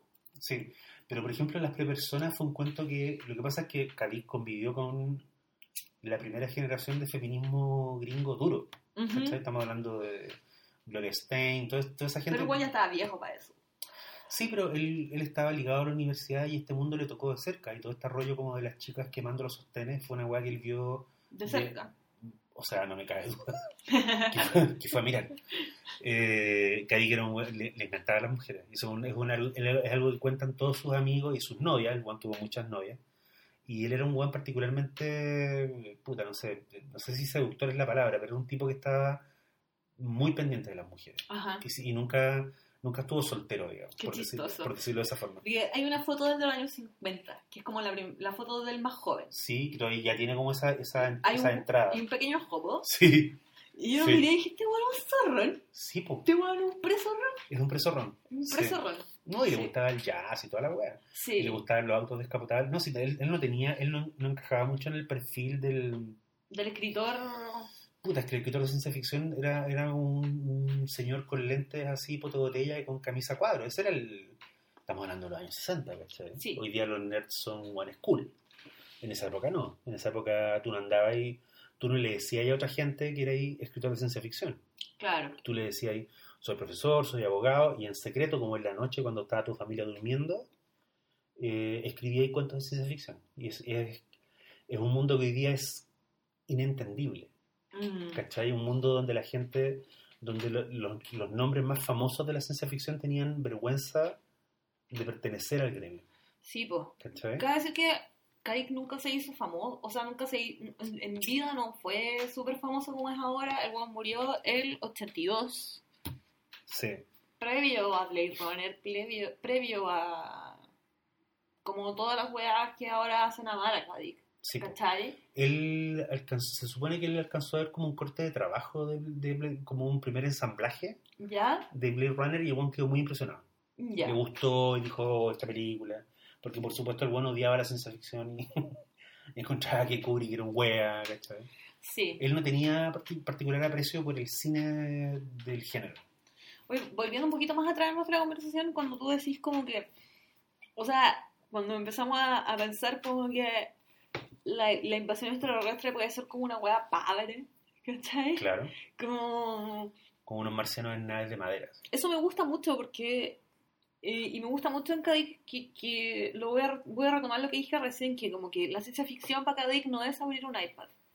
¿Cachai? Esa weá como que la pienso mucho porque la, la ciencia ficción para para George Lucas, cuando George Lucas está filmando Star Wars, ¿cachai? Yo creo que ese weón se imagina un iPad, ¿cachai? Claro.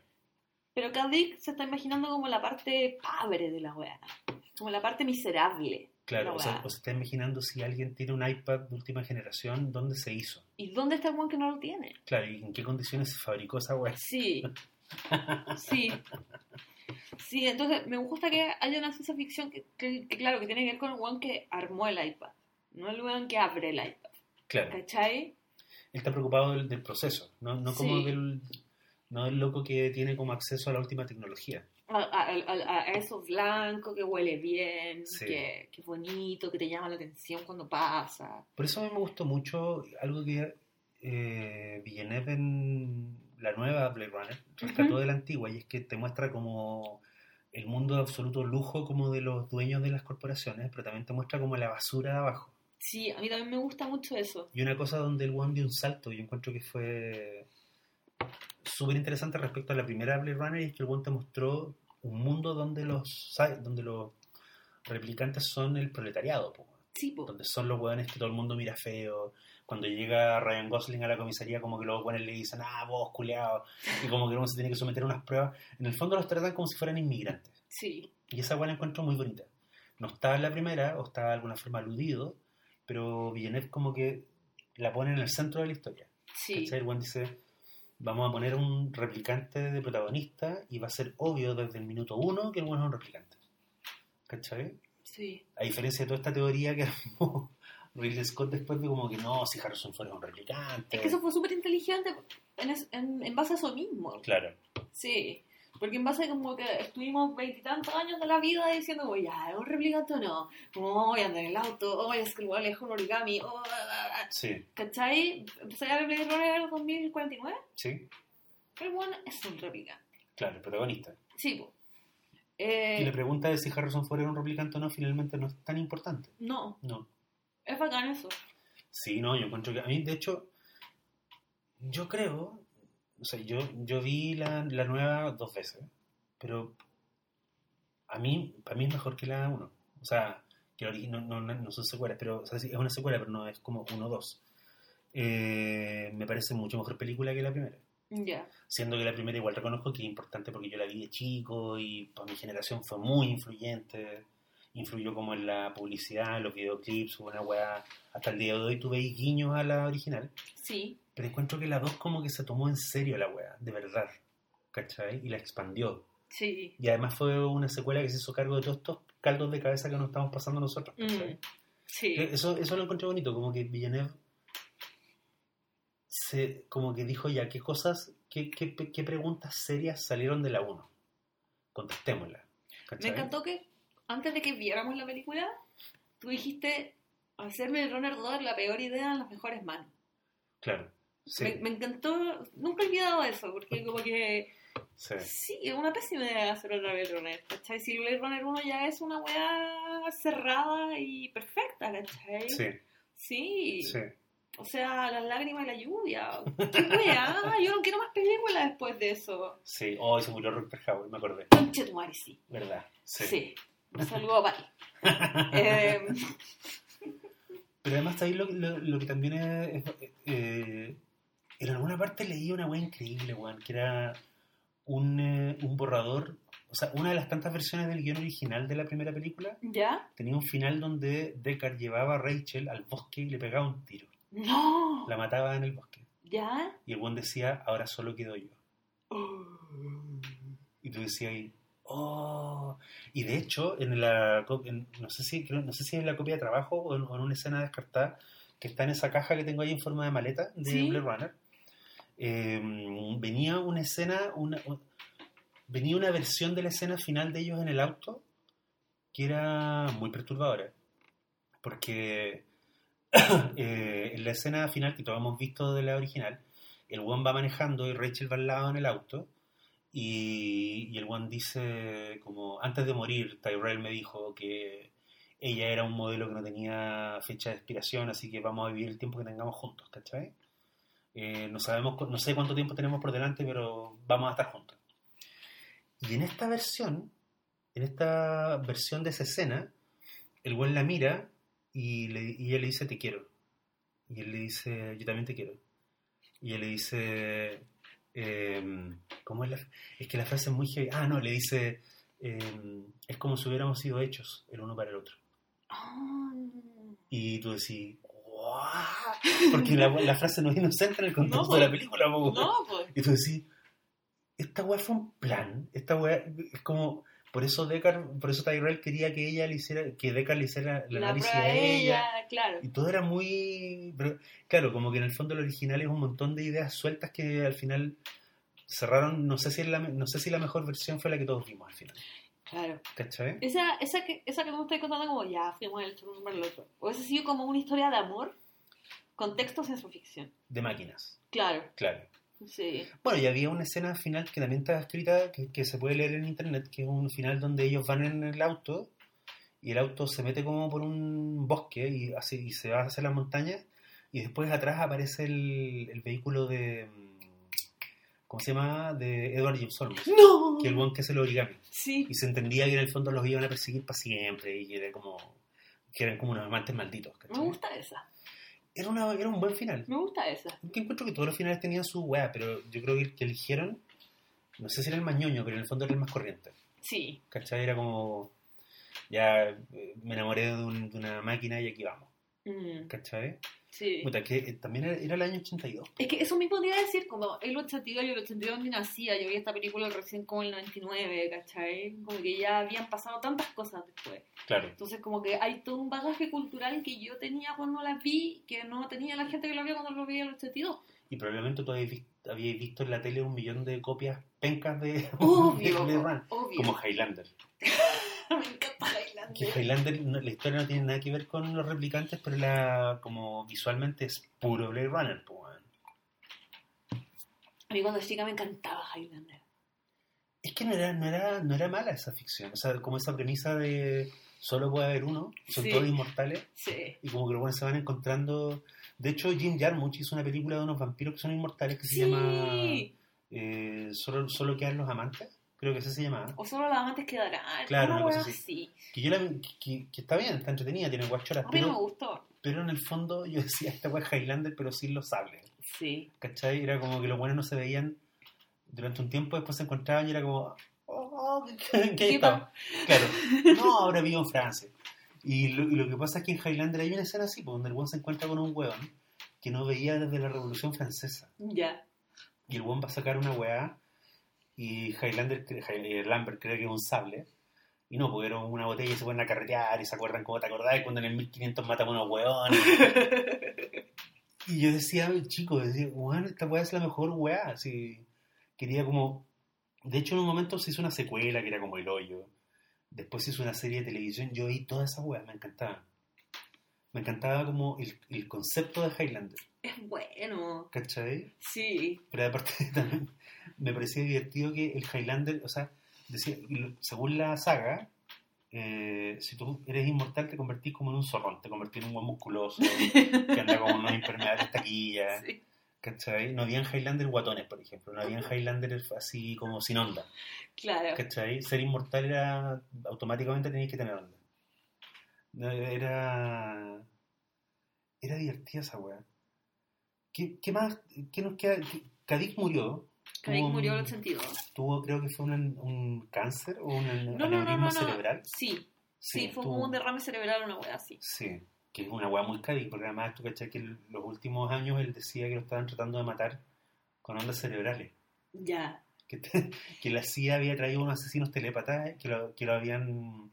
que varias veces lo habían atacado en la calle y luego se arrancaba se había- andaba con un sombrero que había forrado con plomo por dentro. Oh, qué chistoso. Pero es que ¿sabéis qué es eso? Es, es Magneto, pues, weón. ¿Tú cachai que Magneto tiene un casco? Sí. para protegerse de la, de la telepatía del profesor Javier. Sí, pues.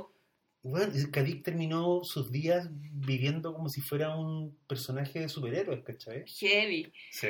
Eh, me, gu- me gustaría, como que al final lo que me pasó con esto, que claro, me gustaría leer más Cádiz, pero también me gustaría saber más de su vida, porque como que encontré muy chistoso como eh, me pareció de los pocos escritores que como que su vida es muy importante de entender para entender por qué weón está escribiendo lo que está escribiendo. Sí. ¿Cachai? Mm. Porque ya, Borges, por ejemplo, ¿te imaginas un weón tomando el té en Buenos Aires, como mirando así como para afuera? ¿cachai? O no mirando, Claro, claro. perdón. Pero ¿sabes qué se supone? Se supone que Borges, o sea, él, él en un, algún artículo ensayo, y al final de su vida el buen contaba que la ceguera de él en realidad no era oscuridad, era como una luz. Ya, Que el buen miraba, veía una luz y en esa luz como que a veces había siluetas. eso es muy Borges. Y sí, encontré alucinante. Y que a veces, ponte tú, el buen notaba que alguien tenía un vestido. Ya, Entonces veía a alguien y decía, ah, usted tiene, usted está vestido de azul, por ejemplo. Veía como esas weas, como pequeños... Él, creo que Borges no se alcanzó a quedar ciego por completo, así ciego, ciego, ciego. Ujú. Pero sí, pues, o sea, Borges uno, digamos, uno se imagina... Borges creo que nunca escribió muy pocos cuentos de buenos que no leyeran o que no tuvieran biblioteca, por ejemplo. por ejemplo. ¿Cachai? Entonces yo me imagino a Borges, por ejemplo, no me imagino a Borges tomándose un pito. No. Me imagino a Borges tomándose un tecito. Sí, ahora honestamente lo que yo encontré alucinante de Borges es que el weón escribió lo que escribió sin fumarse pito. Eso es heavy. O sea, No necesitaba drogarse. no, eso, eso es hermoso de su parte. Sí. Pero, Bueno, y Kadik era un fan de Borges. sí, pues. Sí, Sí. lo que tiene mucho sentido. Por eso, o sea, por eso lo estamos ocupando, yo creo. Y encuentro igual muy loco que Borges haya sobrevivido a Kadik, biológicamente, me refiero. Sí. ¿Cachai? Borges se murió creo que fue el 86. Eh, porque yo creo que Kadik es una especie como de hijo como de hijo abandonado, como que Borges Hijo tiró- perdido. Claro. Borges tiró, tuvo un hijo y lo tiró como en Las Vegas, así como en como en un basurero de Las Vegas. Y, y ese bueno era Kadik. claro. Claro, porque, o sea, Kadik en su formación como escritor, weón leyó las traducciones al inglés de Borges, no sé si leía español, probablemente no, pero leyó a Borges con mucho provecho y lo, y lo mencionaba en sus entrevistas y todo. Entonces el weón estaba, además, eso también te habla de un poco la, por decirlo de una forma grandilocuente, la tragedia de Kadik, que fue que igual el weón se daba cuenta que en otras culturas que no eran la suya, esos temas eran tomados en serio. ¿cachai? Porque en Argentina, para bien o para mal, Borges no era visto como un escritor de género, No, era visto como Borges. Borges. ¿cachai? Sí.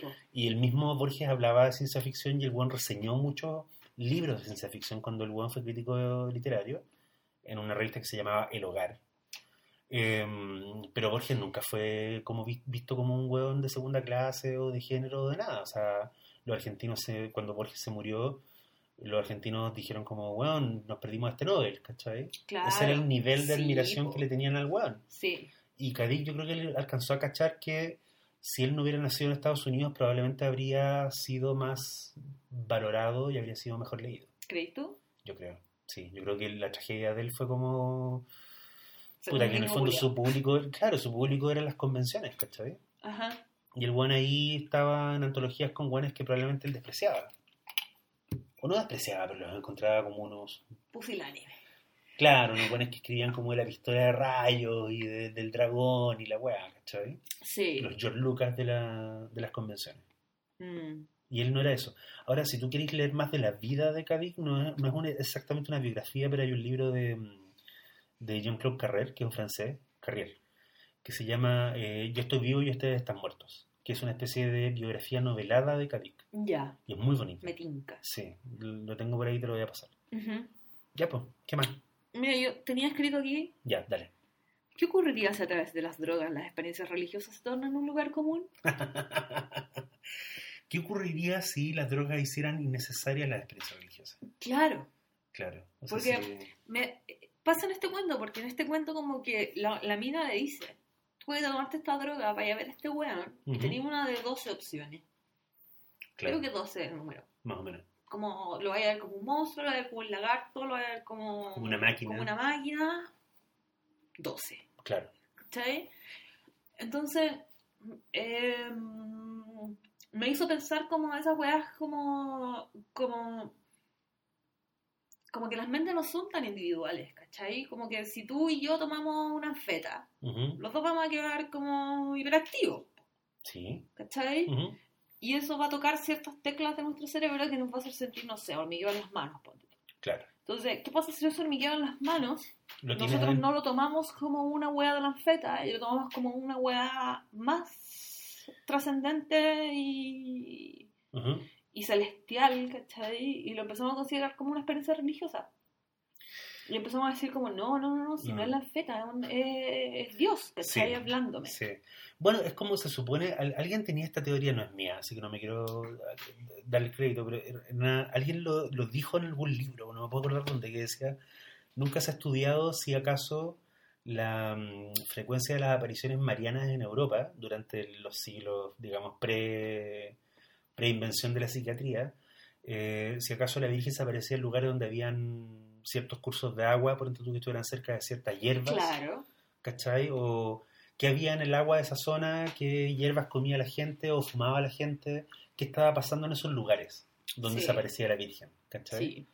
Entonces el, el buen decía de una forma muy, muy sintética, era como, bueno, ¿cuán- ¿cuántas de, la- mm, cuántas de las estatuas que están en la, o cuántas de la historia sagrada que rige la Iglesia Católica hasta el día de hoy, eh, viene tal vez de situaciones de alucinaciones colectivas o de borracheras, ¿cachai? O de buenas que estaban...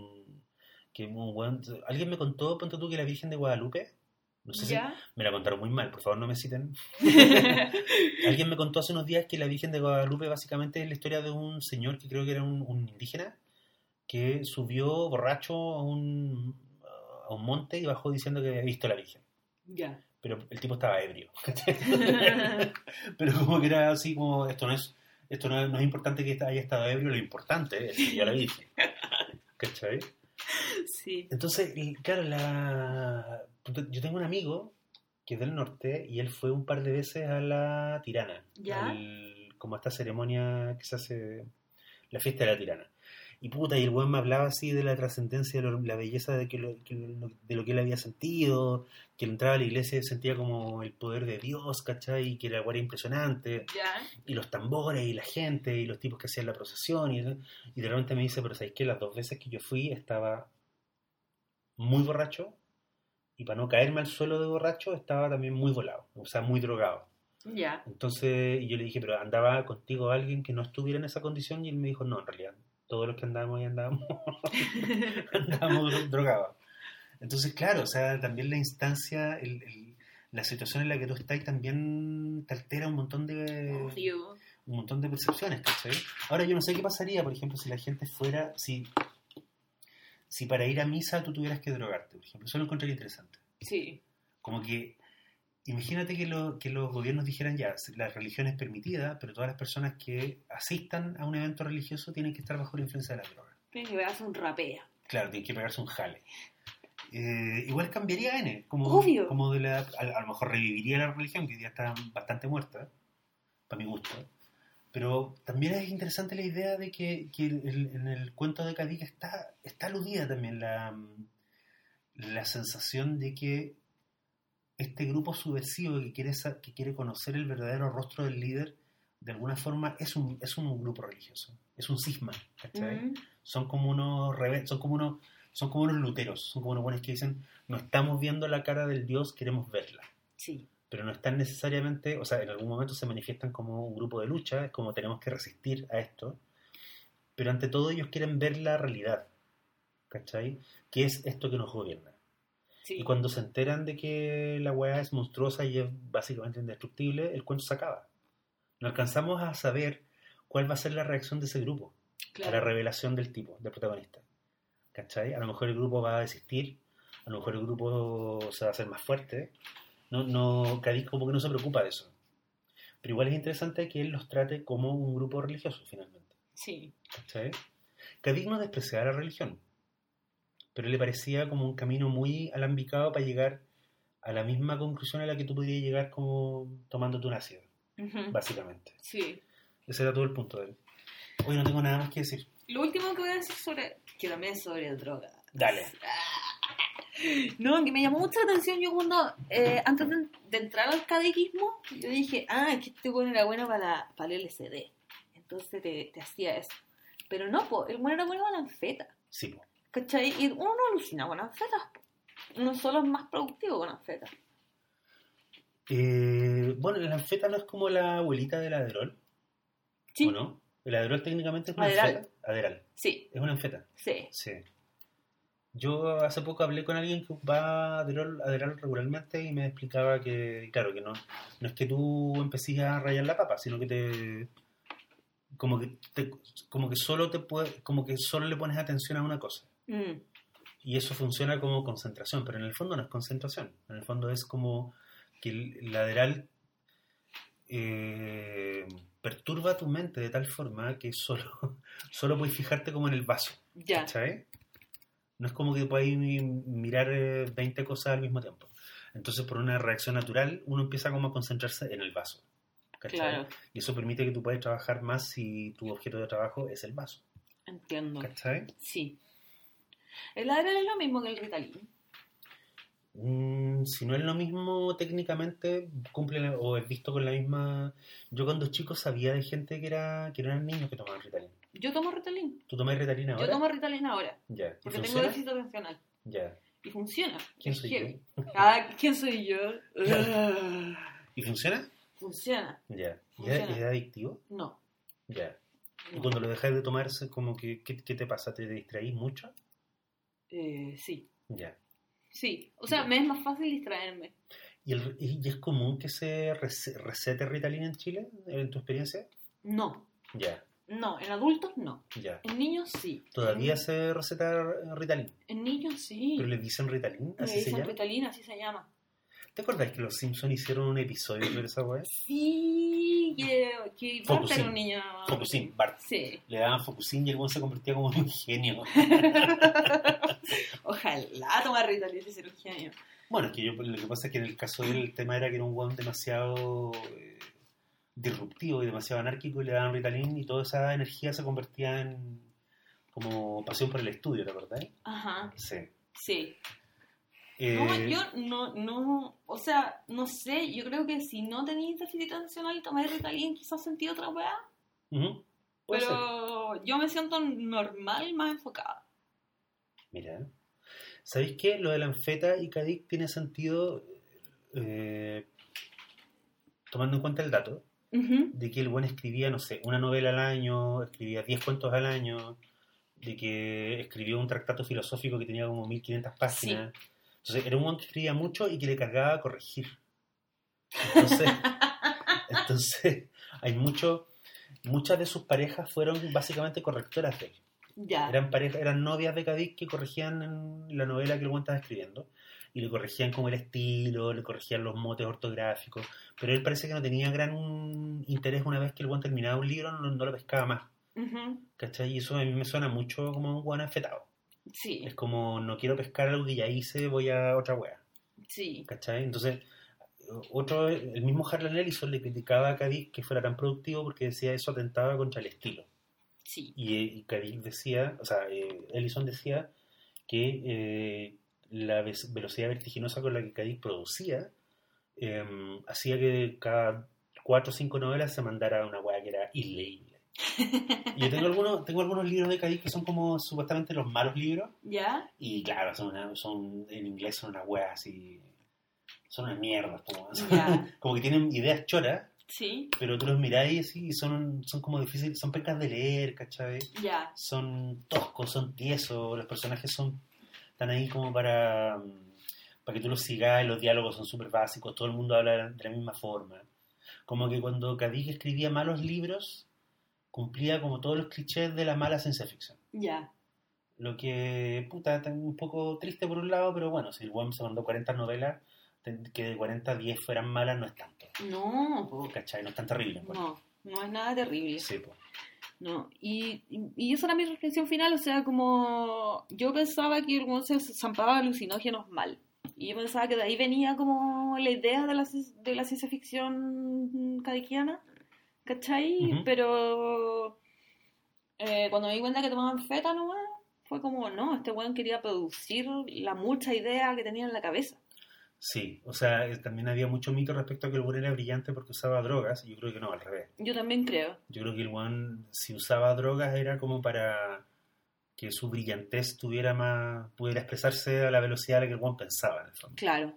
Tal vez Cadico hoy día habría sido, no, no estoy tirando una, una, una parte, pero Cadico hoy día no habría escrito novelas, habría sido podcastero probablemente.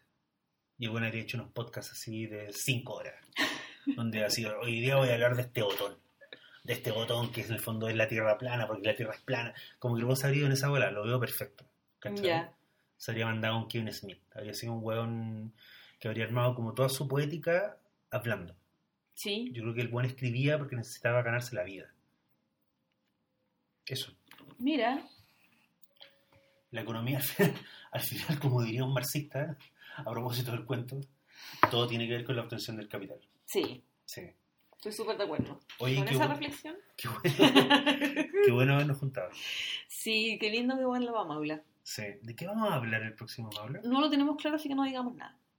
Ya, porque yo tengo una idea, pero ah, conversémosla después. Conversémosla después y que la gente se quede con la duda. Sí. Vieras. Ya. Un abrazo. Un abrazo a todos, muchas gracias por escucharnos. eh, un gusto estar aquí de nuevo. Y adiós. Adiós.